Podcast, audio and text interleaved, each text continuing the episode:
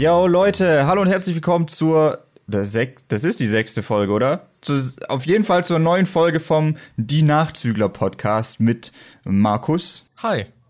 Und mir, Daniel. Uh. Und ähm, ja, heute versuchen wir mal ein bisschen was anderes als sonst, weil bisher hatten wir immer ein festes Thema, über das wir geredet haben, worum sich dann so ziemlich die ganze Folge gedreht hat. Heute wollen wir so ein kleines ähm, äh, Potpourri ausprobieren, bei dem wir ganz viele Themen haben, die eher so ein bisschen kürzer sind. Ich weiß auch gerade gar nicht, Markus hat sich die Themen ausgesucht, der hat da, glaube äh, eine größere Liste hattest du ja gemacht und hast davon jetzt welche ausgelost, die in die Folge kommen. Genau, ich habe jetzt von 20 Themen so kleine, was halt auch Themen wären, wo man keine volle Folge wahrscheinlich mitfüllen würde. Da werden wir jetzt einfach mal so ein bisschen durchspringen und ja, wenn wir dann so eine bestimmte Länge erreicht haben, sagen wir, okay, reicht für heute ja, ich würde auch sagen, das eignet sich wunderbar, um auch Themen vorzuschlagen, die wir dann in dieses Format vielleicht einbauen können. Und ja, falls das gut funktioniert, würde ich sagen, dass wir das hin und wieder einfach mal bringen. Jo.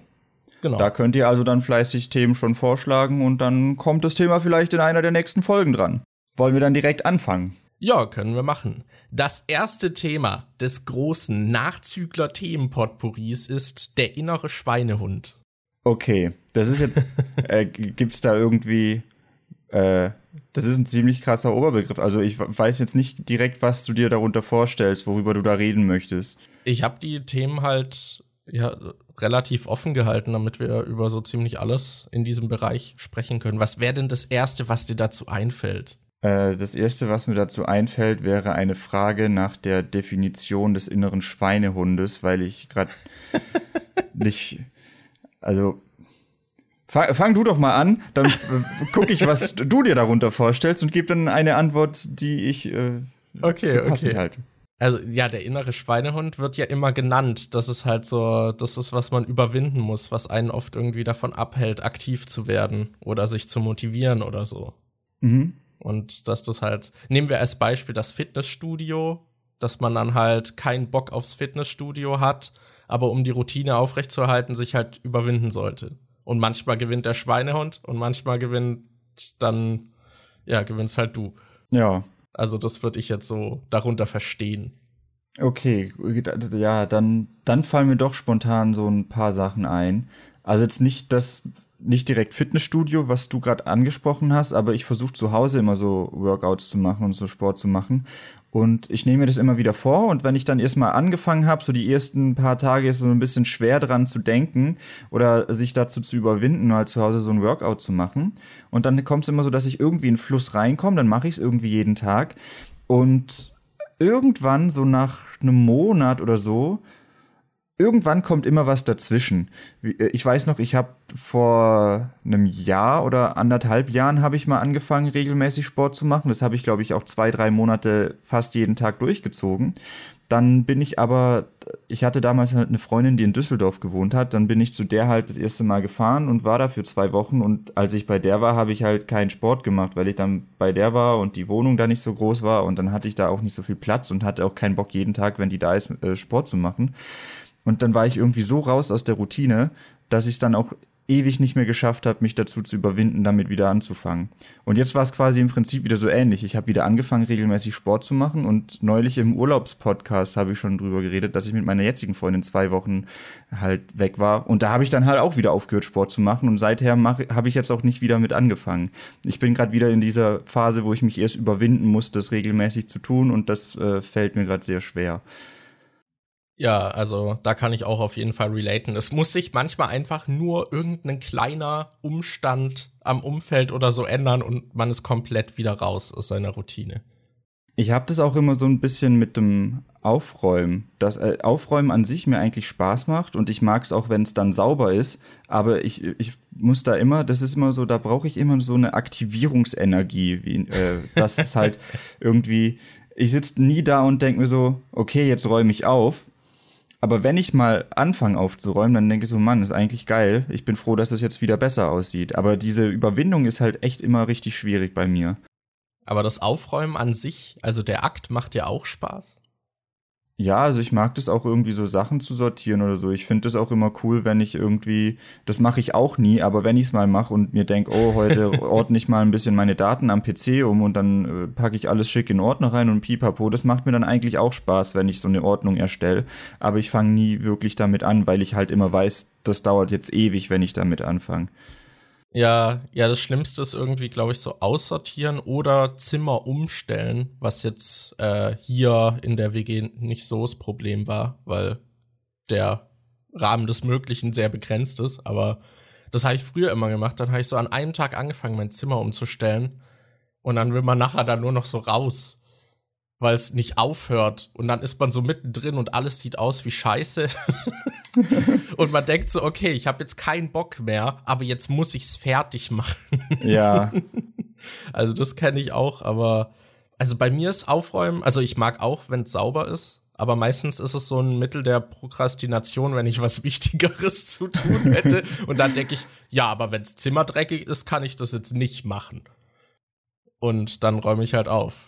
Bei mir ist es auch beim Aufräumen immer richtig schwierig, weil ich dann über Sachen stolpere, die ich schon seit Ewigkeiten nicht mehr gesehen habe. Früher war das noch ein bisschen krasser, als ich bei meinen Eltern gewohnt habe, weil da halt oft noch Zeug aus meiner Kindheit dann irgendwo im Schrank aufgetaucht ist und ich so dachte, wow, das habe ich ja schon ewig nicht mehr gesehen. Und dann sitze ich da und gucke mir das ewig an und finde dann noch was und schwelge dann in Erinnerungen. Das passiert mir hier jetzt nicht so oft, weil ich halt das meiste Zeug, was sowas auslösen konnte, ist halt bei meinen Eltern irgendwie auf dem Dachboden. Da komme ich gar nicht ran hier. Aber äh, ich lasse mich dann auch immer super schnell ablenken und gucke mir dann Sachen an, die ich finde, wo ich so denke, boah, ja, könnte ich mir eigentlich auch mal wieder anschauen. Ja, gerade so dieses in Erinnerungen schwelgen. Also das meine ich auch beim Aussortieren oder beim äh, ja, Umstellen oder so. Da stolper ich dann halt auch über irgendwelches Zeug. Ich weiß noch früher, dann habe ich irgendwie ein altes Buch gefunden und dann habe ich einfach zwei Stunden dieses Buch gelesen. so, das, das, ist halt richtig. Also, das ist so der ADHS-Lifestyle, würde ich ihn bezeichnen. so, oh, ein neuer Impuls, etwas Neues. Gleich mal angucken, alles andere stehen lassen. Das habe ich aber auch ständig. Das ist, das kotzt mich auch immer an, wenn ich irgendwie am PC was arbeiten will, wenn ich Videos schneide oder so. Und ich habe nebenher dann, äh, ich habe mir inzwischen extra ich habe normalerweise benutze ich immer Google Chrome, aber ich habe jetzt extra noch Firefox runtergeladen, damit ich Firefox benutze, um äh, zu arbeiten und meinen YouTube-Kram zu machen. Und Google Chrome benutze ich dann für dieses private Zeug, wo ich dann halt auch Twitter offen habe, wo ich dann mal auf YouTube Videos gucke und so. Und auf äh, Firefox habe ich halt wirklich nur meine Google Docs offen und äh, vielleicht solche Seiten, die ich zum Recherchieren brauche oder sowas. Oh, das könnte ich auch mal machen. Weil wenn ich halt alles bei Google Chrome mache, dann habe ich im einen Tab äh, ein Google Doc, mit dem, wo ich eigentlich ein Skript schreiben will, aber im anderen ist dann Twitter auf und dann sehe ich so, oh, Twitter, ich könnte mal schnell rüberklicken, ob was Neues da ist. Und seit ich das so mit den Browsern abwechselnd mache, dass ich einen für Arbeit und einen für Freizeit habe, ist es schon ein bisschen besser. Aber ich glaube, so, so richtig geil wäre es halt erst, wenn ich einen eigenen Raum hätte zum Arbeiten, ja. weil, weil ich halt immer so, wenn du in deinem Zimmer sitzt, wo du auch noch dein Bett hast und so, wo, wo du halt einen Raum hast, in dem du sowieso auch immer chillst und deine Serien guckst oder Spiele spielst oder so, dann ist es für mich zumindest schwieriger, da so eine klare Trennung zu machen zu jetzt ist Arbeitszeit, jetzt setzt du dich hin und konzentrierst dich, weil man halt immer noch dieses Gefühl hat, hey, das ist mein Zimmer, hier kann ich auch was anderes machen und dann falle ich total schnell in dieses, oh, dann spiele ich jetzt mal eine Runde dies und das, oh, dann äh, schaue ich jetzt ein Video, oh, dann schaue ich jetzt auf Twitter. Ich glaube, so ein extra Raum wäre da, wär da richtig geil. Ja, auf jeden Fall. Was ich in letzter Zeit noch ausprobiert habe, war, äh, wie heißt denn das? Podomo-Technik ist das, glaube ich, oder so also es stammt ursprünglich daher, dass man irgendwie so eine Tomatenküchenuhr genommen hat und sich die halt auf 25 Minuten gestellt hat. Und dann macht man halt diese 25 Minuten konzentriert seine Sache, 5 Minuten Pause und dann wieder 25 Minuten. Und das wiederholt man dann halt mehrfach und ich glaube, nach vier Mal macht man dann halt mal eine halbe Stunde Pause. Okay. Äh, das habe ich dann aber ein bisschen modifiziert und habe mir am Anfang des Tags dann überlegt, okay, was will ich heute machen? Und habe mir diese Sachen dann in 25 Minuten Häppchen unterteilt. Und ja, normalerweise zum Beispiel Skript schreiben oder so, denke ich dann halt so, ja, okay, da brauche ich den Abend frei, damit ich mich überhaupt dran setze. Aber dann kann man halt diese 25 Minuten Häppchen mal so einschieben und dann macht man halt was, was man sonst gar nicht gemacht hätte. Und ich finde, das ist dann auch viel motivierender. Also ich habe mir dann halt so einen Zettel genommen, habe mir diese 25 Minuten Häppchen da drauf geschrieben und keine Ahnung, dann war halt irgendwas, was halt vier Stunden gedauert hätte. Da habe ich dann halt das unterteilt in acht Stück. Aber jedes Mal, wenn ich halt eins fertig habe, habe ich das dann halt durchgestrichen. Das ist dann halt hm. halt nicht so eine To-Do-Liste, die dich erschlägt, sondern eine gleichmäßig motivierende, weil sonst habe ich halt To-Do-Listen gehabt und dann ist irgendein fetter Punkt drauf, der irgendwie den ganzen Tag braucht und dann geht man den eher nicht an, damit man was anderes abhaken kann oder so. Das ist, das klingt voll gut. Ich glaube, sowas sollte ich auch mal probieren, weil ich, ich merke halt, ich denke immer sehr strukturiert und eigentlich brauche ich auch solche klaren Strukturen. Wenn ich irgendwie zum Beispiel bei, als ich noch beim Moviepilot gearbeitet habe oder in der Schreinerei oder so, wo du gewusst hast, okay, da fängst du an, da hast du Pause, da hast du dann machst du weiter und pipapo. Das hat bei mir immer geklappt. Da habe ich mich nie so krass ablenken lassen. Aber wenn ich halt zu Hause sitze und mir selber die Zeit einteile, wie ich an YouTube-Videos oder sowas arbeite, dann dann ist es halt einfach so ein Chaos, wenn ich mir keinen Plan mache. Dann sitze ich so da und denke mir so, oh, jetzt hätte ich aber Bock, gerade was anderes zu machen und dann mache ich das. Ich glaube, das wäre für mich auch gut, wenn ich mir dann so einen Plan machen würde, von da und da ziehst du das mal durch und so. Ich glaube, das wäre auch ganz gut. Muss ich auch mal probieren. Ja, was ich bei mir noch gemacht habe, weil wenn ich dann zum Beispiel, weiß nicht, vier Stunden an einer Tätigkeit sitze, dann habe ich, also kommt es leicht dazu, dass ich irgendwie abdrifte und dann halt gar nicht mehr da bin. Mhm. Und dann habe ich mir halt auch noch so Tätigkeiten draufgeschrieben, die eher so No-Brainer sind. Also zum Beispiel, sagen wir mal, aufräumen. Dann räume ich halt 25 Minuten auf und höre danach wieder auf. Aber das ist halt nichts, wo man so krass nebenher nachdenken muss. Oder ich schreibe mir halt auf, okay, 25 Minuten lang sortiere ich meine Daten auf dem PC. Das ist auch sowas, da kann ich noch nebenbei Musik hören. Das ist dann wie so eine Pause von der anderen Tätigkeit, aber ich bin halt trotzdem noch irgendwie produktiv und ansonsten sitze ich dann halt 25 Minuten rum und versinke in Gedanken und mal nix. Deswegen, ja, habe ich mir sowas halt noch draufgeschrieben. Das ist bei mir halt auch so unterschiedlich. So, also ich kann es nicht wirklich vorhersehen. So manchmal komme ich richtig in die Zone rein, dann kann ich mich auch lang auf was konzentrieren, aber manchmal passiert das einfach nicht. Ich habe das zum Beispiel auch jetzt, jetzt gerade, wo ich äh, wieder angefangen habe, Minecraft zu spielen. Manchmal gehe ich rein und spiele fünf bis zehn Minuten und dann merke ich so, nee, gerade irgendwie hm, habe ich nicht so Bock. Dann gehe ich raus, aber ein anderes Mal gehe ich rein, fange an zu spielen und dann höre ich halt erst nach zwei, drei Stunden wieder aus, oder, äh, auf oder spiele bis in die Nacht rein. Und so habe ich das halt auch manchmal, wenn ich ein Skript schreibe oder Videos mache oder sonst irgendwas. Ich weiß noch, ähm, ähm, als ich das Faktenvideo zu 13 Reasons Why gemacht habe, ich glaube, das habe ich innerhalb von einem Tag geschrieben und dann am nächsten Tag aufgenommen und direkt geschnitten. Ich glaube, innerhalb von zwei Tagen hatte ich das Video fertig und sonst, sonst kriege ich das halt nie irgendwie so schnell hin. Äh, so, sonst sitze ich da immer zwei, drei Tage schon am Skript, weil ich mich zwischendrin immer ablenken lasse oder so. Aber bei dem Video war ich aus irgendeinem Grund, weiß nicht, da war ich mega drin und konnte mich super konzentrieren und habe einfach die zwei Tage durchgearbeitet und war dann fertig. Und damit habe ich inzwischen irgendwie total oft Probleme. Ja, und same. muss mich, mich dann ewig ransetzen und lass mich dann aber wieder ablenken und dann habe ich doch irgendwie keinen Bock und dann ist doch irgendwie was nicht so, wie ich es haben will. Also ich muss, äh, ich habe keine Ahnung, wie ich, äh, das wäre cool, wenn man einfach so sagen könnte, ja, jetzt bin ich in der Zone und dann geht es, aber ja, funktioniert leider nicht so.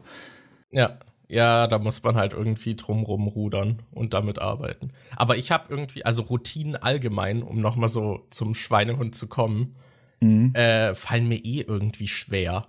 Also ich habe halt auch so dieses, diesen On-Off-Knopf. Manchmal geht's komplett, manchmal dann gar nicht. Egal was ich probiere, da weiß ich dann, okay, jetzt werde ich einfach nichts schaffen, egal wie lange ich mich da hinsetze, dann muss ich erst was anderes machen. Mhm. Und keine Ahnung, zum Beispiel, wenn ich mir jetzt sagen würde, okay, ich arbeite jeden Tag eine Stunde an einem Video, dann das kriege ich halt auch voll schlecht hin. Also mit dieser äh, Technik würde ich das jetzt mal probieren. Aber davor, äh, das funktioniert irgendwie nicht, weil entweder bin ich da so in der Zone drin, manchmal braucht man auch so ein bisschen, um reinzukommen. Und da geht's voll, oder äh, es zieht sich halt ewig und wenn da noch irgendwie geringe Motivation mitkommt, dann ist eh direkt so ein Killer irgendwie. Aber so jeden Tag so eine Stunde dran sitzen, sowas fällt mir echt schwer irgendwie. Also ist dann so, okay, ich power das Wochenende durch und mach das fertig. Oder es zieht sich einfach über Ewigkeiten. Was bei mir halt äh, ich finde es auch bei Spielen oder so immer geil, wenn man so einen Fortschritt sieht. Wenn du quasi sowas wie ein, ein ja, wie eine klassische To-Do-List hast und du halt äh, Sachen hast, die du abhaken kannst. Und ich glaube, das würde mir halt auch irgendwie schon helfen, wenn ich das im Alltag mache, wenn ich solche Sachen plan und sage, okay, ich will das und das und das machen und dann äh, habe ich was zum Abhaken. Ich glaube, ich freue mich, so auf das Abhaken, dass ich dann Sachen mache, nur damit ich sie abhaken kann. Ich glaube, mein Gehirn ist so, äh, mein Gehirn wäre so komisch, dass es sich davon dann motivieren lässt, was zu tun. Einfach nur, damit ich was abhaken kann. Ja, aber da müsste ich mich halt auch, ja auch funktioniert. Ja, aber da müsste ich mich halt auch erstmal hinsetzen und so einen Plan machen. Und da ist dann auch schon wieder der Schweinehund äh, und der sagt, äh, ja, aber du kannst jetzt auch eigentlich was anderes machen. Du hast jetzt keinen Bock, dich hinzusetzen und irgendwie so einen Plan zu erstellen. Ja, das war in, in der letzten Woche so mein Problem, dass ich da halt allgemein kaum Motivation für irgendwas hatte. Deswegen habe ich da jetzt auch noch keinen Plan gemacht. Hm. Aber davor war ich motiviert und da hat es ganz gut geklappt. Und dieses Einteilen hat echt gut funktioniert. Also ich hoffe, das werde ich in Zukunft auch weiter noch irgendwie anwenden können. Also sollen wir zum nächsten Thema kommen oder fällt dir noch was ein? Oh, nee, fällt mir nichts ein. wir können gerne das nächste Thema machen. Okay, das nächste Thema, ich gucke, sind Fandoms. Okay, boah, du hast ja immer, die Themen sind ja immer mega offen. Ja, äh, soll ich sie näher definieren? Also, ich dachte, warst du, also ich fange mal so an, warst du mal Teil eines Fandoms? Oder bist du? Das kommt jetzt drauf, kommt jetzt drauf an, wie du das definierst. Muss ich dazu in irgendeiner Fangruppe sein und mich mit anderen austauschen und äh, mein ganzes Leben danach richten oder so? Weil äh, es gibt halt, ich nehme da immer total unterschiedliche Sachen wahr. Weißt du, ich bin einer, der nicht sagen würde, oh, es gibt da ein Thema, das finde ich so geil, ich würde sterben, wenn es das nicht gäbe und ich lebe dafür und das ist genau mein Ding und wenn ich irgendwas dazu sehe, bin ich erstmal richtig krass gehypt. Das habe ich irgendwie, glaube ich, bei fast nichts aber ich kenne halt so Leute, die dann bei jedem Scheiß irgendwie gehypt sind, gerade auf Twitter. Ähm, ich will jetzt hier nicht so krass Name droppen, aber Lisa zum Beispiel, die ist die ganze Zeit irgendwie, äh, äh, die hat, ich habe das Gefühl, dass die so viele Animes so richtig in einem Fandom drin steckt und so krass feiert. Das sind mehr Animes, als ich überhaupt kenne und ich kenne halt, ich sehe halt auf Twitter öfter so Leute, auch teilweise Leute, denen ich folge, die so krass von irgendwas begeistert sind, dass sobald ein kleines bisschen Information von irgendwas Neuem rauskommt, rasten die völlig aus und so, oh mein Gott, wow, wow. Und, und sowas habe ich halt irgendwie nicht. Es gibt schon solche Sachen, die ich richtig geil finde, wo ich mich freue, wenn was Neues kommt, aber es gibt jetzt nichts, bei dem ich so völlig blind im Fan-Modus drin bin und alles feiere und ja, weiß nicht. Es ist halt, wie gesagt, so eine Definitionssache. Es gibt schon viele Sachen, von denen ich Fan bin, aber wenn ich Fandom höre, denke ich halt eher an diese, diese übertriebenen Fans, die halt so völlig blind einfach alles abkaufen, was da rauskommt, ohne irgendwie zu kritisieren oder sonst irgendwas. Ja, es gibt natürlich auch diesen extremen Aspekt und ich finde, der hat dann halt auch Gefahren, die er birgt. Also man sieht ja oft auch, dass Leute dann einfach allein durch das Fandom, was um eine Sache herum entsteht, halt von der Sache abgestoßen werden. Ja, das hatte ich zum Beispiel bei den Minions. Weil äh, ich habe ich einfach unverbesserlich 1 und 2 gesehen und fand die Minions da eigentlich ganz cool. Und dann hat aber jeder angefangen, diese fucking Minions so krass zu hypen. Und dann hat deine Mutter auf Facebook, also nicht deine Mutter, aber das metaphorisch haben Mütter auf Facebook angefangen, Memes damit zu posten. Und dann kriegst du die ständig im WhatsApp-Status und dann schickt dir deine Familie irgendwelche Minion-Memes. Und ich glaube, wir waren sogar mal im Europapark und dieser komische Euromir, diese Kugel, die da ist, sah, glaube auch mal aus wie ein Minion. Dann sind wir irgendwie zur Gamescom gefahren und die Leute hatten im Zug Leibniz-Kekse, die aussahen wie Minions. Dann war plötzlich alles ein Minion und dann habe ich angefangen, die einfach so zu hassen.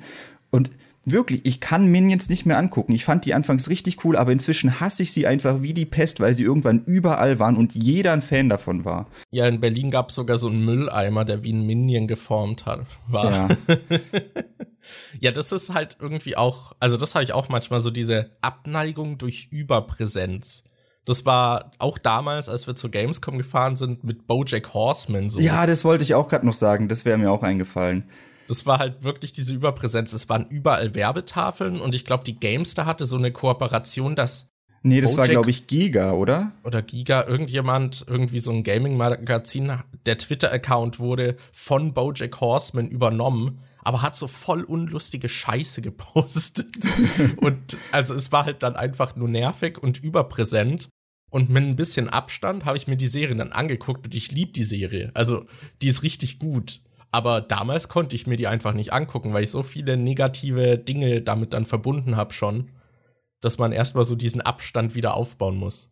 Aber äh, ja, Fandom, ich weiß nicht, hattest du mal das Bedürfnis, also dass du halt so ein Fan von etwas warst, dass du aktiv nach Leuten gesucht hast, um dich mit ihnen darüber auszutauschen äh, und zu schwärmen?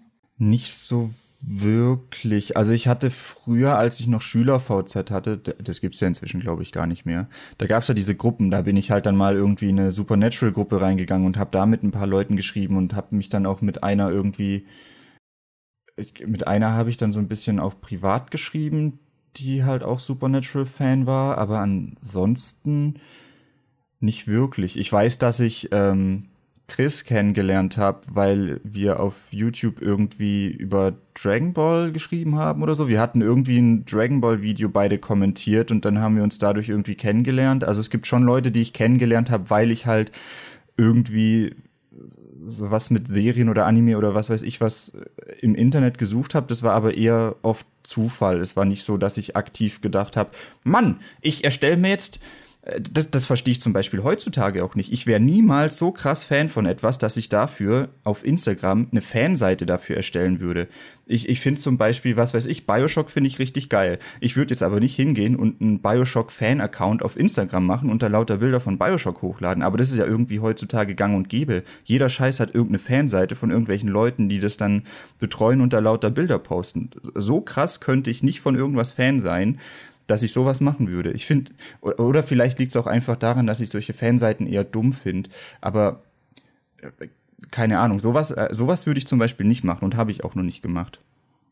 Wie sieht es denn bei dir aus? Also ich bin da auch eher so die Person, die das immer fasziniert von außen betrachtet. Also gerade Twitter ist ja auch so dieses Organ, da bekommt man das immer mit, wie leidenschaftlich manche halt für bestimmte Dinge sind Mhm. Und ich denke dann immer so, wow, okay, wo halt auch wirklich, wie du meintest, so jede kleine Information oder Ankündigung halt ausreicht, um da auszurasten. So, also keine Ahnung, Pokémon ist zum Beispiel ein gutes Beispiel. Es muss ein neuer Trailer droppen, alle reden drüber und einen Tag später ist das Internet auch schon voll mit Fanart und so. Das ist immer richtig krass. Und halt jeder hat irgendwie eine Meinung dazu.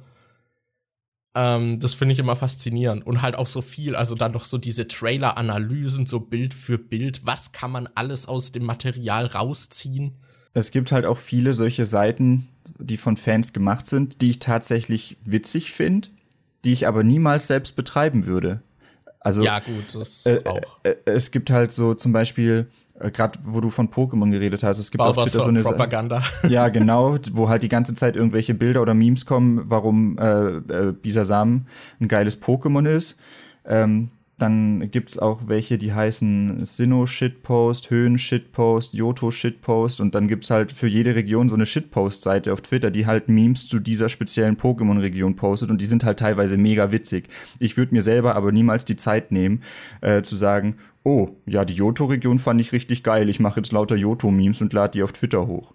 Ja, keine Ahnung. Für mich äh, fühlt sich das, also persönlich, ihr könnt gerne Fan sein von was ihr wollt. Aber für mich persönlich fühlt sich das auch immer so an, als würde man sich da so zu sehr dran klammern und dann vielleicht auch so stagnieren dort. Ich finde, das kann halt auch ziemlich schnell dann unangenehm werden, weil, weil ich das Gefühl, weil je mehr du an sowas hängst, desto allergischer reagierst du dann halt auch drauf, wenn äh, Leute das nicht so cool finden oder wenn irgendwas passiert, was dir nicht gefällt. Zum Beispiel muss ich gerade dran denken an dieses äh, Ariel-Debakel, dass ein Ariel-Realfilm rauskommt und die Schauspielerin schwarz ist und anscheinend äh, Ariel da in dem Film keine rote Haare haben soll. Und dann kommen ganz viele Disney-Fans und beschweren sich, oh mein Gott, aber Ariel muss weiß sein und rote Haare haben. Die zerstören unsere Kindheitserinnerungen, die machen dies und das. Also, das ist, sind dann wieder Sachen, wofür ich Fandoms hasse, dass da halt auch so ja. leicht irgendwie Hass geschürt werden kann gegen irgendwas. Das, boah, das ist halt echt, es ist ja toll, wenn sich Leute irgendwie zusammentun, um äh, was Gleiches zu feiern und zu sagen, ja, ich finde es toll, ey, du findest es auch toll, lass das mal zusammen toll finden, vielleicht äh, ergibt sich da ja was Schönes draus oder so. Aber dann geschlossen zu sagen, ja, dann haten wir jetzt was, weil es irgendwie unserem Fandom widerspricht, das finde ich richtig dumm. Und das ist halt auch saumäßig gefährlich, weil zum Beispiel bei Star Wars oder so, bei Episode 8 gab es doch diese Rose, die so viele gehasst haben. Und dann wurde die halt die Schauspielerin fertig gemacht wegen der Rolle, für die sie gar nichts kann, weil die Rolle ja jemand anderer geschrieben hat, sie hat sie nur gespielt. Und die Schauspielerin wird dann attackiert und bekommt Drohungen und muss dann ihren Twitter-Profil löschen, weil die Fans halt durchdrehen. Und ja, ich glaube, Star Wars ist allgemein eins der schlimmsten Fandoms, was solche Sachen angeht. Ja. Weil halt auch alles mit der alten Trilogie halt gemessen wird, weil das ist dann immer so der Maßstab und alles, was da nicht rankommt, ist dann halt scheiße und keine Ahnung. Aber es muss gleich, also es soll es anders machen, aber gleichzeitig natürlich nicht gleich, weil das ist dann wieder blöd. Äh, ich glaub, aber nicht zu anders und keine Ahnung. Das ist sehr anstrengend bei Fandom denke ich halt automatisch an so viele negative Sachen, dass ich gar nicht mit sowas in Verbindung gebracht werden will. Also wirklich, mir sind zum Beispiel, jetzt wo wir gerade drüber reden, fallen mir so viele Sachen wieder ein. Zum Beispiel, als äh, Breath of the Wild rauskam, hat doch irgendjemand, ich weiß nicht mehr wer es war, das war glaube irgendein YouTuber, ich weiß gerade nicht welcher, irgendjemand hat doch sieben von zehn nur gegeben und er hat Morddrohungen bekommen, weil er dem Spiel nur sieben von zehn Punkten gegeben so, hat, ja. anstatt zehn von zehn. Ich glaub, so, das oh, das war ist doch Jim Sterling. Ja, ich glaube, der war war das sogar so, oh, das ist doch clearly ein Masterpiece, da kannst du doch nicht sieben von zehn geben, ich bring dich um, ich hoffe, deine Familie stirbt, was weiß ich was. Wie kann man so krass Fan von etwas sein oder so verblendet sein, dass man andere fertig macht, nur weil die das nicht äh, genauso gut finden wie du? Das, äh, Vor das allem, ist halt weil was, sieben von zehn halt wirklich kein Drama ist. Ja, also ich raff's nicht. Genau wegen sowas habe ich gar nicht Bock, irgendwie in einem Fandom von irgendwas drin zu sein das, äh, ich krieg's ja auch am eigenen Leib immer mit. Ich krieg's ja auch, hab's ja auch mit diesen ganzen Fanboys zu tun, die, ähm, oder äh, mit diesen Fandoms zu tun, die dann Nightmare on Elm Street Fan sind oder Freitag der 13. oder Halloween oder sonst irgendwas. Und wenn ich irgendwas Negatives in einem Video über was davon sage, dann kommen direkt welche und maulen mich an, so, äh, du hast doch überhaupt keine Ahnung. Oder ich finde dein Video ja echt gut, hast du schön geschnitten und gut präsentiert, aber die äh, Reihenfolge in deiner Top 5 stimmt nicht mit meiner überein, deshalb muss, äh, deshalb gibt's leider kein Abo oder deshalb gibt's ein Dislike, weil du eine andere Meinung hast als ich. Und äh, genau wegen solchen Sachen habe ich überhaupt keinen Bock auf irgendwelche Fandoms. Ja, ich glaube, was diese ganze Sache, so diese Fandom-Sache auch noch verstärkt, ist YouTube. Dadurch, dass viele, die vielleicht sonst gar nicht so ihre Meinung dazu so präsent breittreten würden, noch dadurch äh, motiviert werden, dass es halt neue Informationen sind, die halt Aufrufe versprechen. Sagen wir jetzt mhm. mal zum Beispiel äh, der Witcher-Trailer kam ja jetzt, für die Serie kam so ein Teaser-Trailer raus. Ja. Und ich würde mich schon als Witcher-Fan bezeichnen. Ich liebe die Bücher, ich finde die Spiele echt super und ich bin auch wirklich gespannt, was da rauskommt. Äh, würde ich das jetzt auf YouTube aber immer so behandeln, dann müsste ich natürlich ein Video dazu machen äh, und meine Meinung zu diesem Trailer sagen. Ja. Das ist halt so, und okay, wenn ich schon ein Video mache, dann kann ich das halt auch noch ein bisschen analysieren und bla. Und okay, das gefällt mir nicht, dann überspitze ich das vielleicht noch die Kritik und ja, was für ein Problem habe ich seit langem allgemein schon mit der Marke, dann baue ich das auch noch mit ein, so. Was bei der Witcher-Serie arbeitet der Autor mit, der hat sich immer wieder negativ zu Medium-Videospiel geäußert, dann verpacke ich das da auch noch drin und so verbreitet man das halt alles irgendwie. Und ich glaube, Leute nehmen das dann halt auch viel stärker und unreflektierter auf, als man es halt vielleicht geäußert hat. Ja, was, was ich da halt komisch finde, ist, ähm, bei mir, ich krieg viele Kommentare von jüngeren Leuten, die sich dann über irgendwas beschweren. Äh, oder die dann halt, wobei ich glaube, die Jüngeren beschweren sich gar nicht so oft, dass ich eine andere Meinung habe als sie. Die beleidigen dann nur halt öfter aus irgendwelchen anderen Gründen, weil die halt, keine Ahnung, noch jung sind und noch nicht so krass viel Respekt haben und vielleicht. Äh, ja, ich glaube einfach ich noch nicht das Verständnis so, ja. was, du magst das nicht, dann beleidige ich dich, weil ja. ich das mag. Aber was ich halt krass finde, ist, ich werde halt voll oft auch von irgendwelchen Leuten, äh, von Erwachsenen, die schon um, äh, um die 40 sind oder so, selbst die beleidigen mich manchmal oder machen äh, oder haben kein Verständnis dafür, dass ich halt andere Filme besser finde als sonst, äh, als sie. Äh, Gerade wenn es um die alten Horrorfilme zum Beispiel geht, wo ich einfach sagen muss, wo, wo ich einfach wirklich sagen kann, die sind halt teilweise schlecht gealtert. Das habe ich was, äh, weiß, die waren damals vielleicht irgendwelche Meilensteine, haben irgendwas gemacht, was davor noch nie ein Film gemacht hat. Und wenn du den damals geguckt hast, war das halt ein krasser Film für dich. Aber für mich der jetzt schon neuere Filme gesehen haben, die diese Techniken, die damals äh, vielleicht neu eingeführt wurden, schon viel besser gemacht haben.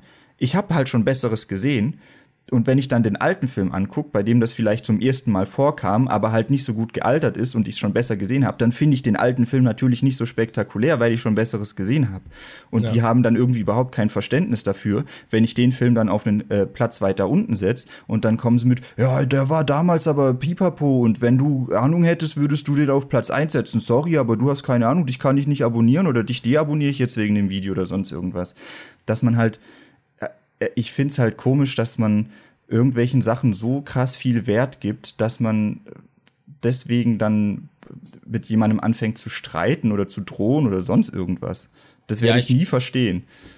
Ich finde auch dieses Argument, was du vorhin im Ariel-Beispiel genannt hast, äh, hat überhaupt keinen Halt. So, die machen meine Erinnerung kaputt, weil dieses alte Medienerzeugnis existiert ja noch. Ja, du kannst den alten Film ja immer noch gucken. Ja, eben. Ich finde, äh, das kann man höchstens vielleicht bei bestimmten Videospielen anbringen, wo die alten dann einfach nicht mehr verfügbar sind. Ich denke, das wird vielleicht auch eher ein Problem, wenn man halt noch diese Spiele hat, die nur digital verfügbar sind. Nehmen wir als Beispiel das Scott Pilgrim Spiel. Ja. Äh, dass man, wo man einfach ja keinen Zugang mehr zu hat und dann kommt vielleicht ein neues raus, was scheiße ist. Aber ich finde, selbst dann hat man ja noch dieses alte. Und wenn man das damals erlebt hat, dann macht das Neue das nicht schlechter. Da würde ich mich halt höchstens ärgern, wenn ein Remake davon kommt, was halt sehr viele Änderungen hat, die das Spiel dann schlecht machen. Aber keine Ahnung, auch dieses äh, König der Löwen Remake jetzt. Äh, ich habe jetzt erst vor zwei Tagen noch mal den alten geguckt und werde wahrscheinlich irgendwann in der Zukunft jetzt dieses Remake gucken. Und in meinem Kopf kann das nicht an äh, diese Animation rankommen. Aber wenn es mir nicht gefällt, dann denke ich halt so, ja, ist halt so. Und vielleicht gefällt es ja jemand anderem, der das heute dann erfährt. Also wenn zum Beispiel die äh, kindliche Zielgruppe vielleicht eher dann angesprochen wird von diesen äh, super realistischen Remakes, dann haben die halt Spaß damit. Das ja. Äh, mindert doch nicht meinen Spaß irgendwie mit dem alten König der Löwen-Film. Den kann ich ja immer noch gucken.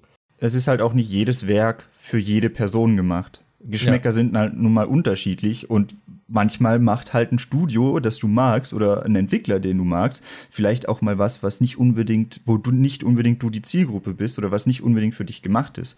Das heißt ja dann nicht, dass die irgendwie vorhaben, äh, irgendwie deine Erinnerungen zu schänden oder sonst irgendwas, sondern die probieren vielleicht auch einfach mal was Neues aus. Und es dreht sich nicht alles immer nur um dich und darum, wie du irgendwelche Sachen findest. Aber irgendwie verstehen das viele nicht. Ja, und selbst sagen wir mal, es ist objektiv irgendwie halt was Schlechteres, weil es irgendwie rausgerusht wurde oder sich halt keine Leidenschaft dahinter steckt, äh, dann ärgere ich mich natürlich auch drüber. Aber it's time to move on. Ich meine, was soll man noch machen? Das wird dann halt nicht plötzlich gut. Ja. Also ich mochte den letzten Star Wars-Film zum Beispiel auch nicht, aber okay, passiert halt. Also auch äh, bei der Game of Thrones Staffel, so die letzte Staffel, ich fand die jetzt auch nicht gut.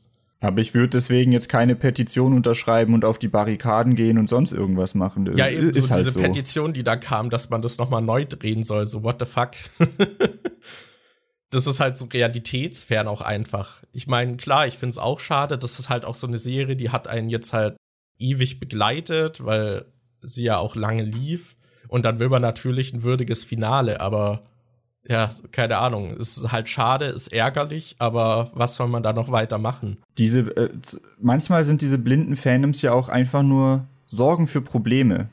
Zum Beispiel äh, die, die neuen Pokémon-Spiele da gibt's ja total viele, äh, also auf Reddit kriege ich das zumindest mit, dass total viele sich drüber aufregen, dass nicht alle Pokémon übernommen werden, dass die Animationen schlechter sind als teilweise in irgendwelchen illegalen Bootleg-Spielen, wo die Pokémon besser animiert sind als in äh, Schwert und Schild dann. Da und muss man aber sagen, dass die die aus Pokémon Tekken geklaut haben, die Animation. Echt? Aber, ja. aber, es, ja, aber ich habe auch schon äh, so ein Bootleg-Spiel gesehen, wo es über 60 Pokémon gibt und die alle gut animiert sind und bei Pokémon Tekken gibt es nicht 60 Pokémon.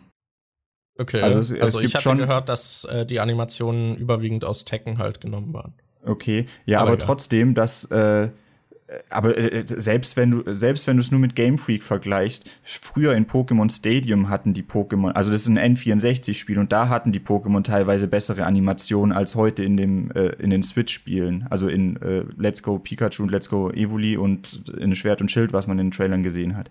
Es geht halt äh, im Prinzip darum, dass Game Freak äh, dass das Spiel qualitativ nicht auf dem ist, was man eigentlich von einem Spiel heute erwarten könnte, aber dass die Fans das halt trotzdem kaufen, weil es halt Pokémon ist und die halt alles kaufen, was irgendwie Pokémon ist. Und Game Freak kriegt dadurch halt ein Zeichen von wegen, ja, im Prinzip müssen wir uns gar nicht so krass anstrengen. Die kaufen das trotzdem, weil die Pokémon halt lieben. Und äh, das ist dann auch sowas, wo Fandoms dann halt irgendwie äh, sich selbst schaden, weil sie sowieso kaufen und dadurch dann abgestraft werden, weil der Entwickler sich vielleicht denkt, ja, dann geben wir uns halt einfach nicht mehr so viel Mühe. Deshalb, selbst wenn man irgendwas richtig krass äh, geil findet und ein Fan von etwas ist, sollte man halt trotzdem noch irgendwie äh, reflektiert genug sein, um zu sehen, ah, da ist jetzt aber was, was nicht so geil ist. Vielleicht sollte ich da erstmal ein bisschen vorsichtig sein und das nicht einfach direkt kaufen, weil man sich damit ja im Prinzip selber ins Bein schießt, weil man dafür sorgt, dass dann Spiele halt eventuell äh, schlampiger gemacht werden. Ja.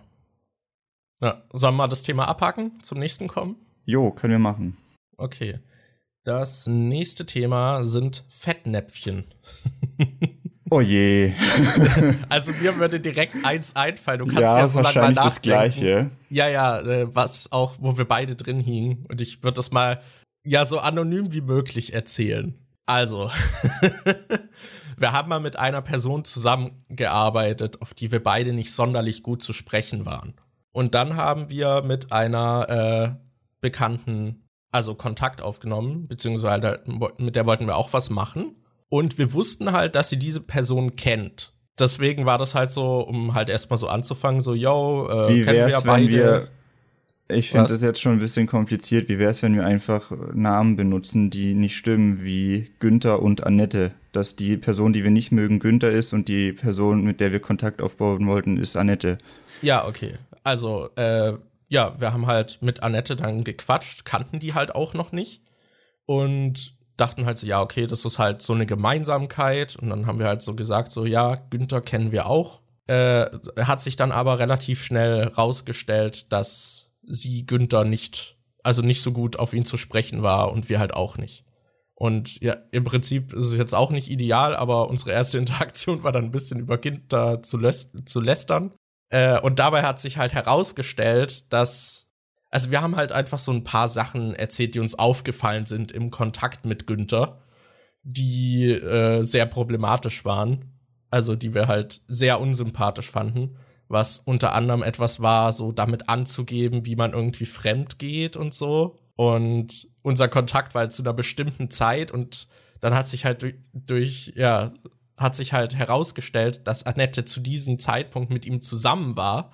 Aber wir wussten halt nicht mal, dass die mal zusammen waren. Und im Prinzip haben wir ihr durch Zufall offenbart, dass er zu dieser Zeit fremdgegangen ist. Ja, und wir haben halt auch noch drüber gelacht, so, oh, äh, ja, Günther hat dann halt die ganze Zeit so erzählt, oh ja, da bin ich halt äh, fremd gegangen, aber das macht mir doch nichts aus. Und äh, Annette wurde dann halt irgendwie immer stiller und wir haben nicht so ganz gecheckt, warum, weil, äh, keine Ahnung, wir haben halt diese Geschichte erzählt und das äh, erschien uns halt, also es erschien uns halt sehr unwahrscheinlich, dass die einander so persönlich kennen oder so, weil es halt alles so Online-Bekanntschaften irgendwie waren und wir ja. die auch nur online kennengelernt hatten.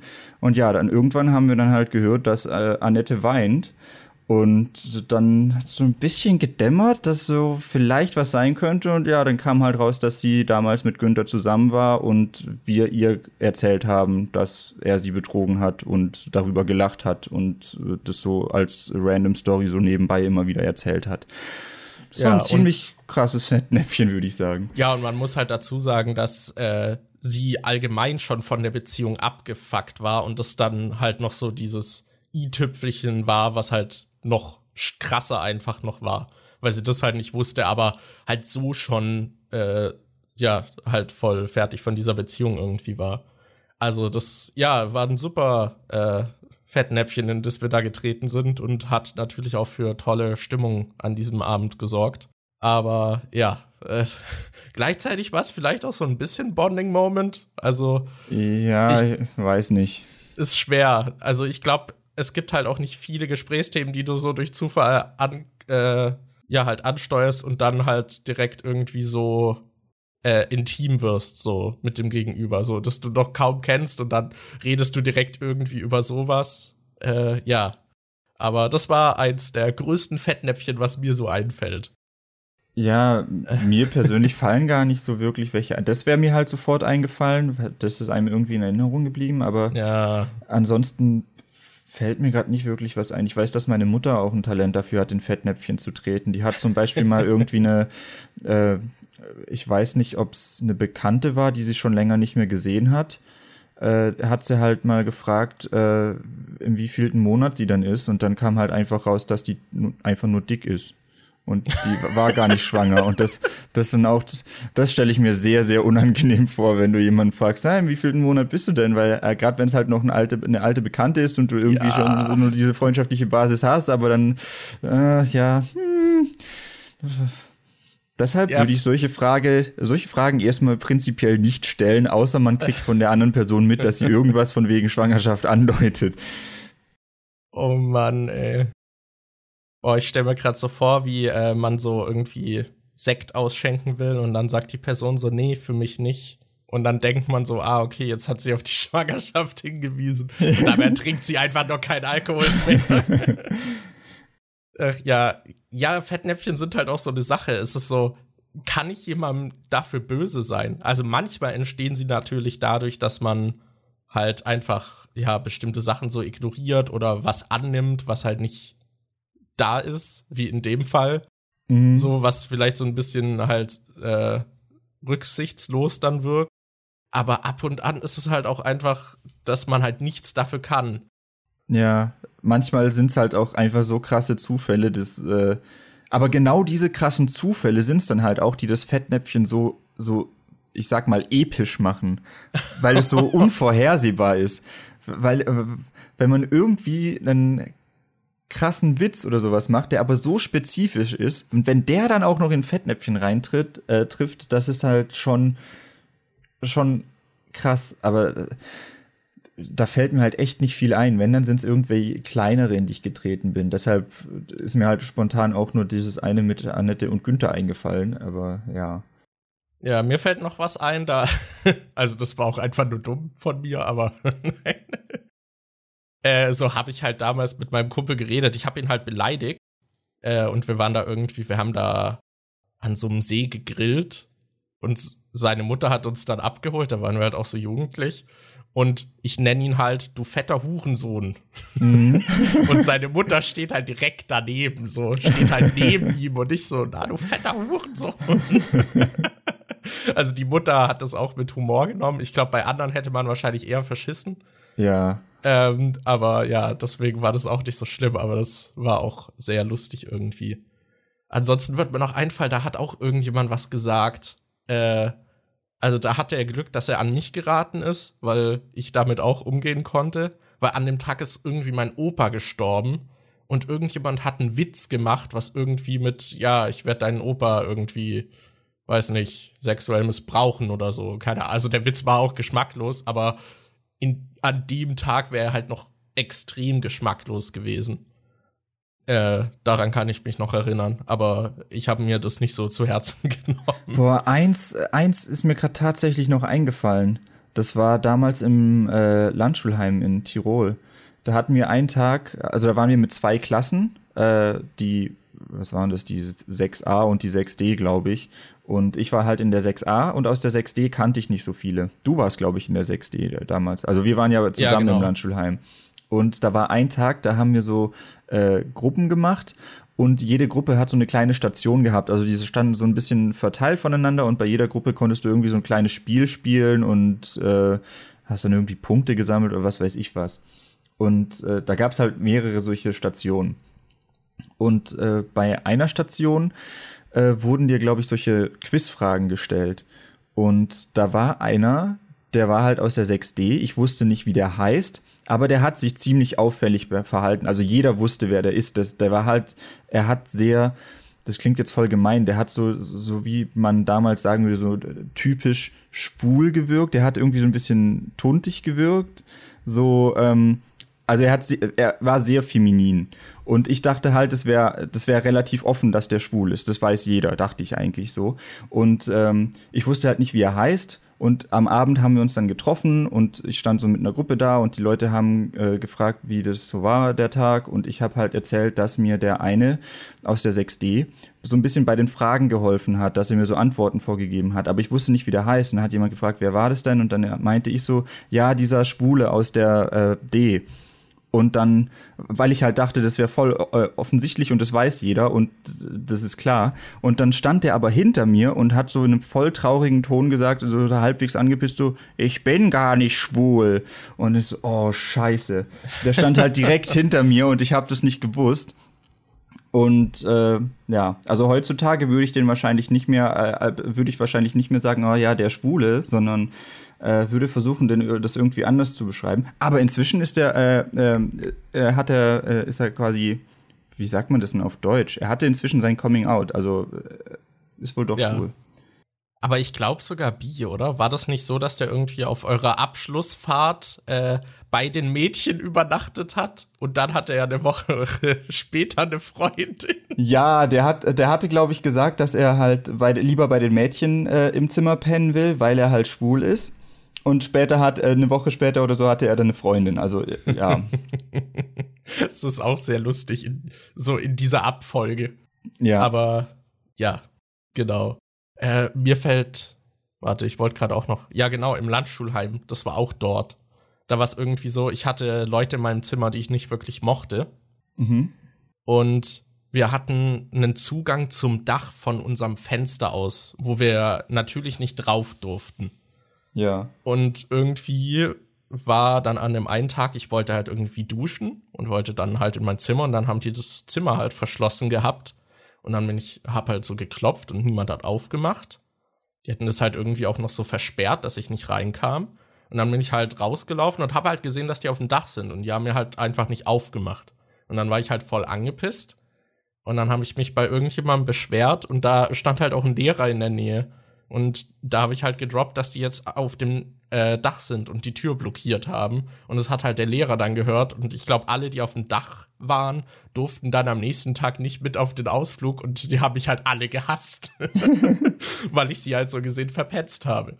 Das war ja, das, auch sehr schön. Das war allgemein richtig dumm. Ich weiß noch, dass ich da auch total Beef mit welchen hatte, weil äh, die haben also wir waren da ja in der sechsten Klasse und die haben irgendwie unten im Dorf, da konnte man in zehn Minuten oder so hinlaufen und die haben da irgendwie Alkohol, ich weiß nicht, ob sie es gekauft oder geklaut haben, aber die hatten auf jeden Fall so eine, so eine Dose mit irgendeinem Mischbier oder sowas gekauft und haben, oder geholt und haben das dann halt getrunken. Richtig und, Gangster. Ja, und ich habe das halt irgendwie mitgekriegt, aber ich habe nicht mal irgendwie was erzählt oder so, ich habe das halt nur mitgekriegt. Und einer hat dann irgendwie gemeint, dass er mich einschüchtern muss, um mir klarzumachen, dass ich das niemandem erzählen sollte. Und dann hat er irgendwie so sinnlos auf mich eingebrüllt und hat mich noch gegen die Wand gedrückt und so. Und die haben dann mega das Geheimnis draus gemacht und haben sich im Zimmer eingeschlossen und darüber gequatscht, als wäre das so mega äh, krass und was weiß ich was. Und, und also es war richtig komisch. Also, also ja. Ju Jugendliche können so dumm sein, ey. ja, vor allem auch dieses so, boah, wir machen was Verbotenes, wir sind so cool und krass. So. Ja. das, ist, das, ist, das ist wie diese Leute, die unter meine Horrorvideos schreiben, so, äh, ich habe Freitag der 13. schon geguckt, aber ich bin erst zehn Jahre alt. Boah, du bist echt cool, Mann. Pass boah, auf. Respekt, Brudi. Ja. Also ich meine, so ein bisschen was habe ich auch halt in dem Alter gemacht. Ich habe halt zum Beispiel mal irgendeine Videokassette bei uns reingeschoben und wollte den Film gucken. Und das war dann halt Natural Born Killers und meine Mutter ist dann voll abgegangen, als sie gesehen hat, was ich da guck. Und das habe ich dann halt auch so erzählt, so ja, ich habe äh, Natural Born Killers geguckt, das durfte ich aber nicht. Ja, das ist ja auch klar, dass äh, jeder macht sowas. Und ich habe früher ich habe früher auch sowas gemacht und habe dann auch mit, äh, bei anderen damit angegeben, aber auf ältere wirkt das halt einfach nicht cool. Und voll viele ja, denken, das dass es halt auf dass man ältere damit beeindrucken. Kann, so hey du, volljährige Person. Ich habe schon dies und das gemacht. Ja, ich habe dies und das gemacht. Jetzt bin ich richtig krass. Jetzt sind wir auf einem Level. Ja, jetzt sind wir gleich reif. Guck aber mal, was aber, ich schon in meinem Alter getan habe. Aber wenn ich halt da sitze und mir so einen Kommentar durchlese, denke ich mir so, wow, ja, super. Ja, ist auch so, so, keine Ahnung, wahrscheinlich auch in den USA, einfach dadurch, dass man Alkohol erst mit 21 trinken darf und dann äh, die 18-Jährigen so, boah, ich hatte heute harten Alk. so, wow, Respekt. ja. Ja, na gut. Äh, sollen wir zum Ende kommen des Podcasts? Na, kommt, ich finde, ein Thema hätte ich schon noch Bock drauf. Hättest du okay. eins, wo du äh, absehen kannst, dass es nicht so krass lang wird? Ja, ich glaube, das nächste ist noch relativ klein. Okay, dann hau das, mal raus. Das nächste Thema ist Schullektüre. Schullektüre. Mann, da habe ich richtig viel zu erzählen. Ich habe Schullektüre immer geliebt. Ich kann jetzt zu jedem Buch, das wir gelebt, äh, gelesen haben, eine Inhaltsangabe verfassen und meine persönliche Interpretation. Mann, das wird heute ein 5-Stunden-Podcast. Okay, erstmal die Frage: Hast du die Bücher in der Schule damals gelesen, die wir lesen sollten? Ähm. Ähm. Ich glaube, von den ganzen Büchern, die wir gelesen haben, habe ich vielleicht 10% gelesen. Also, also 10% durchgelesen. Also ich habe schon viele auch angefangen und so. Äh, früher habe ich, glaube mal ein bisschen mehr gelesen. Ich überlege gerade, wir haben mal irgendwas mit Insel der Delfine oder Delfininsel oder Robinson Crusoe. Irgendwie sowas haben wir mal gelesen. Das fand ich ganz cool und hat mich auch interessiert. Da war ich auch tatsächlich richtig drin. Das war in der fünften Klasse auf dem äh, Gymnasium. Und äh, da habe ich mich dann auch voll immer bei den Hausaufgaben reingelehnt und so. Dann sollten wir irgendwie, er hatte so ein Arbeitsblatt, haben wir uns äh, gegeben und dann sollten wir irgendwie das, äh, habe ich das Camp nachgezeichnet von der Insel, so wie es im Buch beschrieben wird und so. Da habe ich auch noch voll die Sonderaufgaben gemacht, weil ich das Buch irgendwie geil fand. Uh. Aber ansonsten fand ich die Schullektüre halt meistens langweilig. Was haben wir denn gelesen? Kohlhaas oder hieß der so, das mit, mit dem Typ, dessen Pferde irgendwie geklaut werden, der dann später irgendwie was anzündet oder so. Äh, irgendwas mit. Äh, äh, äh, man, man merkt, ich habe die alle gelesen, ich weiß total, um was es geht. Ich glaube, Biedermann und die Brandstifter habe ich, glaube ich, gelesen. Dann Emilia Galotti habe ich nicht ganz gelesen, bin ich mir nicht sicher. Dann hatten wir noch so Zeug wie der Schimmelreiter. Alter, der Schimmelreiter, ich habe ihn so gehasst. Ja. Also ich habe den gelesen, aber diese letzten 20 Seiten von diesem Buch, ich oh. saß da so lang dran, weil das so langweilig war. Ich weiß, welches Buch ich tatsächlich gelesen habe und welches ich auch geil fand damals. Das war, glaube ich, in der siebten Klasse oder so. Da haben wir Krabat gelesen. Das habe ja, ich durchgelesen. Krabat habe ich durchgelesen. Das fand ich auch äh, damals richtig cool. Ja, Krabat fand ich auch ziemlich cool. Also ich muss sagen, am Anfang in der Schullaufbahn habe ich noch alles gelesen.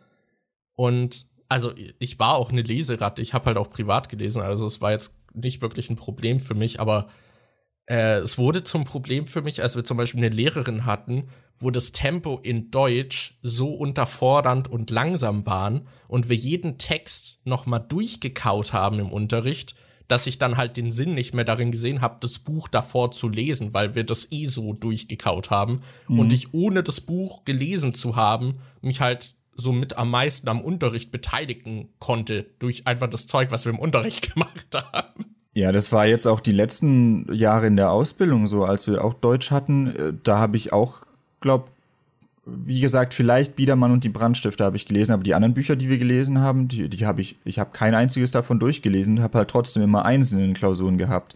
Auch und konnte hab und habe auch gelesen. Ruhm habe ich auch nur ein paar Kapitel gelesen und später hatte ich dann keinen Bock mehr. Aber es hat halt trotzdem immer gereicht, um irgendwie eine Eins zu bekommen und im Unterricht habe ich auch immer halt mitdiskutiert, weil, keine Ahnung, mein Hans so oft im Unterricht über alles Mögliche gequatscht hat, dass selbst wenn man es selbst wenn man es nicht gelesen hat und mir nicht diese ganzen Detailsachen, wenn ich die alle nicht weiß, haben wir es trotzdem so behandelt, dass ich halt oberflächlich immer grob wusste, was richtig ist oder was man dazu sagen kann oder dass ich es halt so geschickt formulieren kann, dass man nicht merkt, dass ich es nicht gelesen habe. Ja, aber damals auf dem Gymnasium, da habe ich noch eher gelesen, aber dann halt eben auch durch dieses Unterfordernde dann halt aufgehört später. Also kam halt immer auf den Lehrer stark an und auf den Unterricht bei mir. Mhm. Aber da habe ich noch das meiste gelesen und ein paar Sachen. Ah, ich weiß, Homophabe habe ich nicht gelesen. Das war nämlich auch bei der Lehrerin und da hatte ich überhaupt keinen Bock drauf. Ach, stimmt, Homophabe haben wir auch gelesen. Also ich nicht, aber die Klasse hat es gelesen.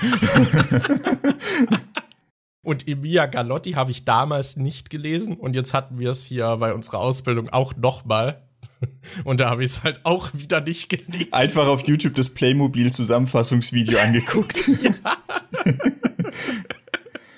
Also das müsst ihr mal gucken, falls ihr das nicht kennt. Falls ihr noch in der Schule seid und ihr irgendwelche Bücher lesen müsst, schaut mal auf YouTube. Ich weiß nicht, wie der Kanal heißt, aber es gibt so zu, es gibt so einen Kanal, der fasst total viele Schulbücher, also die äh, so Schullektüre, fasst er einfach zusammen und stellt die Geschichte mit Playmobil-Figuren nach. Und da kriegt man die Geschichte eigentlich echt gut mit.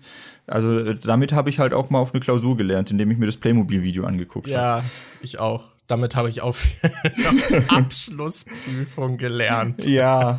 In der wir äh, ja halt diese Lektüre behandeln mussten. oh Mann. Äh, wir hatten halt zwischendurch auch mal so Lehrer, bei denen es ähm, halt nicht so einfach war. Also wir hatten einen strengeren und der hat dann halt auch so Tests über die Lektüre mit Detailfragen geschrieben. Meinst du und den da, FJ? Ja, der FJ. Ah, okay. der ominous FJ. Almighty FJ will ich ihn bitte bezeichnen. Mhm. Nee, ähm, das war halt, aber das war eh voll das Tier, dieser Lehrer. Der hat auch immer so Knowledge Bombs gehabt irgendwie. Oh, ich also weiß der, hat, der hat bei uns sieben Fächer oder so unterrichtet an der Schule. Das war halt voll krass und halt alles so ähm, wissenslastige. Also der hat sowas wie Gemeinschaftskunde, der hat Deutsch, der hat Erdkunde unterrichtet, der hat Ethik unterrichtet, der ähm, hat, glaub, noch irgendwie so, was war denn das noch für ein Fach? Das war auch irgendwas mit so Politik, so ein bisschen. Gemeinschaftskunde. Aber das habe ich doch gerade schon genannt, oder? Das, äh, ich meine, der was hatte gab's denn sonst? Sowas. Geschichte? Ja, auf jeden Fall hat er, ja doch, Geschichte einfach. Allgemein auch noch. Geschichte hat er auch noch ja. unterrichtet. Also es war richtig krass, dieser Lehrer. Ich weiß noch, der hat mich mal richtig vor der Klasse zerstört. äh, das war so, das war so, ach, ich hab's ihm, ach, das war so unangenehm. Ich hatte die Hausaufgaben nicht gemacht. Und der ist halt jedes Mal am Anfang der Stunde hat er gesagt, okay, ich kontrolliere jetzt die Hausaufgaben, dann musste jeder sein Heft rausholen und die Hausaufgaben zeigen. Und der ist Stück für Stück durchgegangen. Und wenn du die Hausaufgaben nicht gemacht hast, hat er dir halt eine mündliche 6 eingetragen, glaube ich.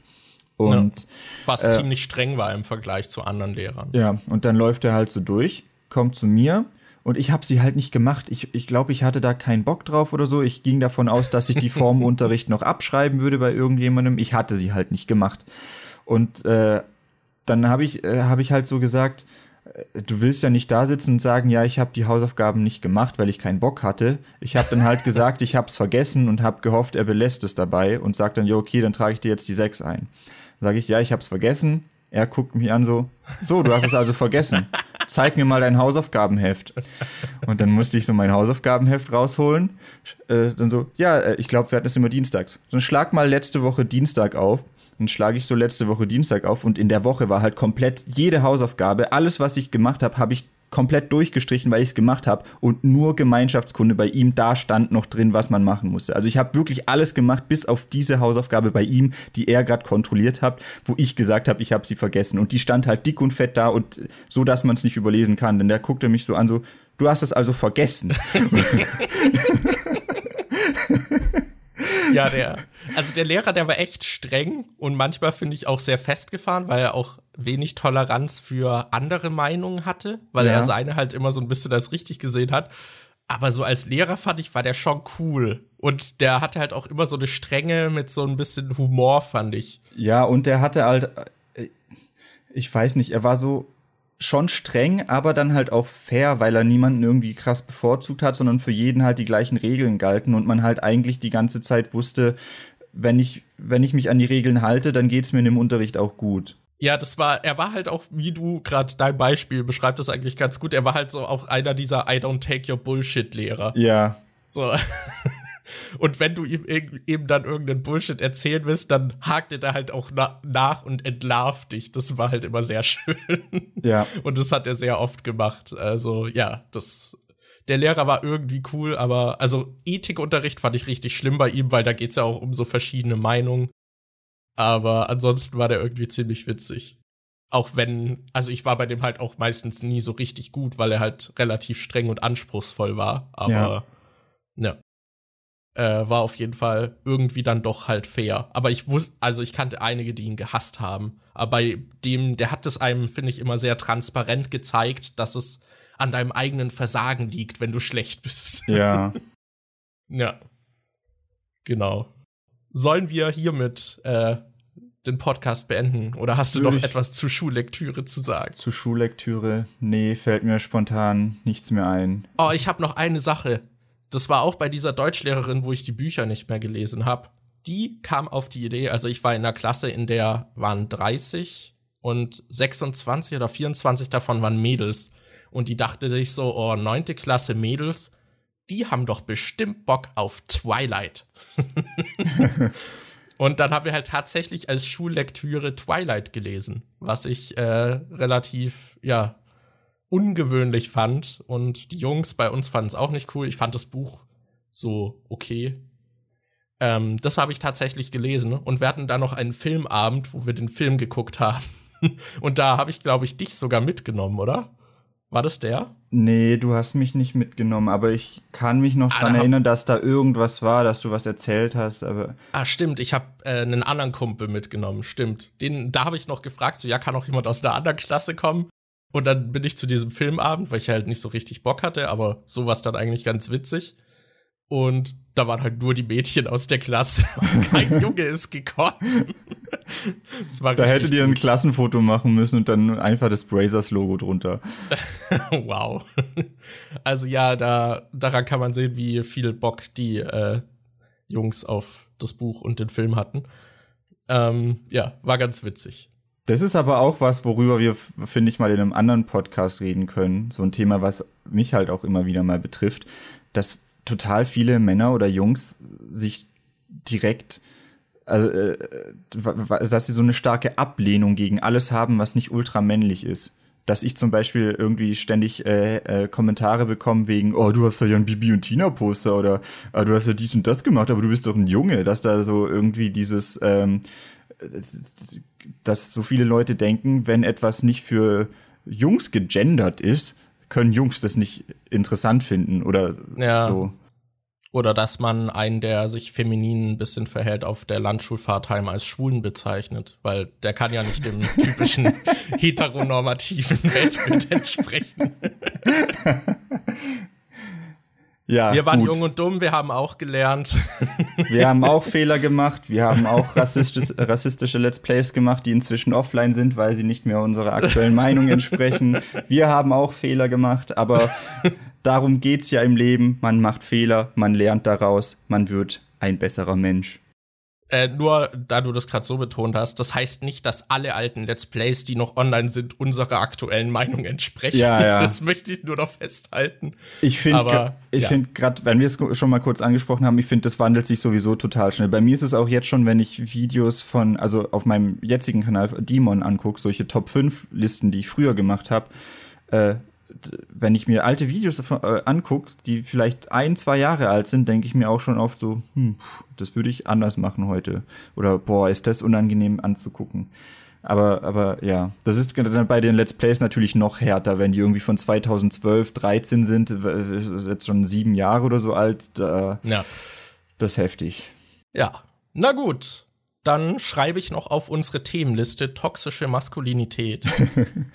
ja. Und ihr seid natürlich auch herzlich dazu eingeladen, da ähm, noch Themen vorzuschlagen, weil ich glaube, ja, selbst wenn es halt Themen sind, die jetzt nicht so ergiebig sind, dann kann man einfach schnell zum nächsten wechseln. Also haut da einfach mal raus und ja, wenn das ansprechend ist, füge ich das unserer Auslosungsliste hinzu. Und vielleicht sprechen wir dann mal über euer Thema. Jo, und äh, vergesst nicht, den Podcast äh, zu bewerten, zum Beispiel auf iTunes oder so, falls ihr das noch nicht gemacht habt. Das hilft uns tatsächlich. Und äh, ja, erzählt euren Freunden, eure, euren Haustieren, eurer Oma von dem Podcast. Ähm, ja. Du klingst richtig äh, motiviert und fühlst dich so richtig in dieser Rolle wohl, so bei dem Call to Action. ja, das ist, äh, das ist immer, hm. das ist immer so komisch. Weißt, das Blöde ist halt, es hilft oft weil tatsächlich, seit ich halt in meinen Videos äh, dieses Ding einblende, von wegen, na, hast du das Video schon geliked? Oder wenn ich mal sage, ja, like mal das Video, dann machen das auch mehr Leute als sonst. Aber es ist halt irgendwie immer so ein bisschen.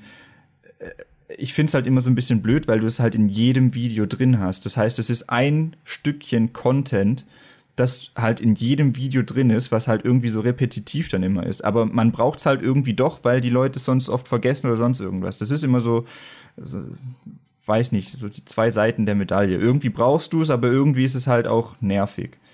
Ja, dazu kommt halt auch noch, dass viele halt so ein Call to Action einfach nur bringen, um die Zahlen an Interaktion hochzutreiben. Aber ich freue mich halt wirklich über Kommentare, aber fühle mich dann gleichzeitig dadurch irgendwie blöd, wenn ich das so wiederhole, weil es halt andere gibt, die es nicht so meinen. Ja. Und dann denke ich so, ja, jetzt stecke ich in der im gleichen Topf wie die, aber I mean it, guys. Inzwischen muss ich halt auch echt aufpassen, an welchen Stellen ich das sage, weil man kann das mit diesen Calls to Act, Call to Actions auch halt echt, das kann auch echt ein Schuss in den Ofen sein. Ich krieg zum Beispiel, ich habe für die, die es nicht wissen, ich habe ein Video gemacht, in dem ich die, Freit äh, die Halloween-Reihe zusammengefasst habe, äh, also von Michael Myers. Und da gibt's eine Stelle, da zeige ich irgendwie so zur Seite und äh, zeige so halt seitlich auf dem Bildschirm und dann habe ich so gesagt, da liegt Haddonfield. Und dann habe ich so zum Spaß gesagt, schreibt mir in die Kommentare, worauf ich bei euch zeige. Und ich krieg jetzt halt jeden Tag Kommentare unter diesem Video. Wirklich jeden Tag. Ich glaube, das Video ist inzwischen mein Video mit den meisten Kommentaren. Ich bin mir nicht sicher.